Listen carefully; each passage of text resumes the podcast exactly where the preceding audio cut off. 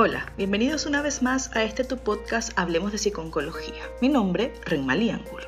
Seguimos con nuestra serie de podcasts unidos a la campaña para la prevención y la concientización de la salud masculina y lo hacemos en colaboración con la Sociedad Anticancerosa de Venezuela. Movember se ha convertido en un movimiento con el objetivo de ofrecer información y herramientas para la detección precoz de enfermedades como el cáncer de próstata o el de testículos y de la salud emocional masculina. Hoy hablaremos sobre el cáncer de testículos y te daré información sobre los signos y síntomas de esta enfermedad. ¿Comenzamos? El cáncer testicular aparece en los testículos o testes, los cuales se encuentran ubicados dentro del escroto, una bolsa de piel suelta localizada debajo del pene. Los testículos son los responsables de la producción de hormonas masculinas y del esperma para la reproducción. Comparado con otros tipos de cáncer, el cáncer testicular puede considerarse una enfermedad rara, sin embargo, es el cáncer más común en hombres americanos en edades comprendidas entre los 15 y 35 años de edad. Se trata de un tumor altamente tratable, incluso en los casos en los que la enfermedad se ha extendido más allá de los testículos. Dependiendo del tipo y del estadio de la enfermedad, pueden ser necesarios algunos tratamientos o la combinación de varios de ellos. Entre los síntomas del cáncer de testículos encontramos un bulto o un crecimiento en alguno de los testículos, sensación de pesadez en el escroto, un dolor sordo en el abdomen o la entrepierna, la acumulación súbita de líquido en el escroto, dolor o incomodidad en alguno de los testículos o en el escroto, crecimiento o sensibilidad en los pezones o en los pechos y dolor en la espalda. Es importante tener en cuenta que este tipo de cáncer suele afectar a uno de los testículos y es raro que se presenten los dos. ¿Cuándo debería un hombre ir al médico?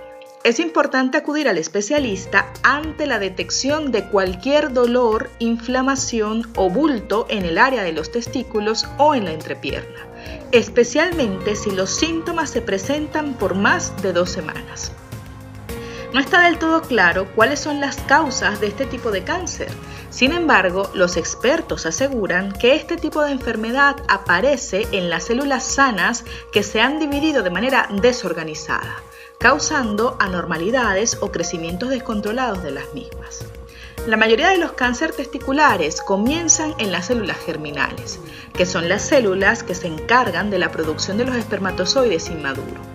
Sin embargo, el mecanismo que hace que esto ocurra sigue siendo un gran desconocido. En la actualidad se conocen varios tipos de cáncer testicular y estos dependen del tipo de células de las cuales se constituye el tumor.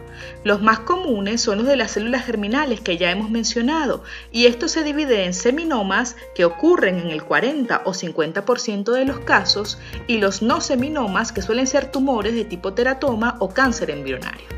Hablemos ahora de cuáles son los factores de riesgos. Entre los factores que favorecen la aparición de este tipo de neoplasia encontramos, primero, un testículo que no ha descendido. Los testículos se forman en la cavidad abdominal durante el desarrollo fetal y usualmente descienden al escroto antes del nacimiento. Los hombres que tienen alguno de los testículos que no han descendido fuera del cuerpo tienen mayor riesgo de desarrollar cáncer testicular.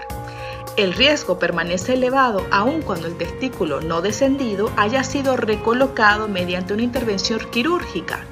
Sin embargo, la mayoría de los pacientes que han sido diagnosticados con esta enfermedad no han tenido historia de tener un testículo que no ha descendido. Segundo, desarrollo anormal de los testículos. Algunas condiciones que causan un desarrollo anormal de los testículos, como el síndrome de Kinelfelter, pueden incrementar el riesgo de padecer la enfermedad. Tercero, la historia familiar.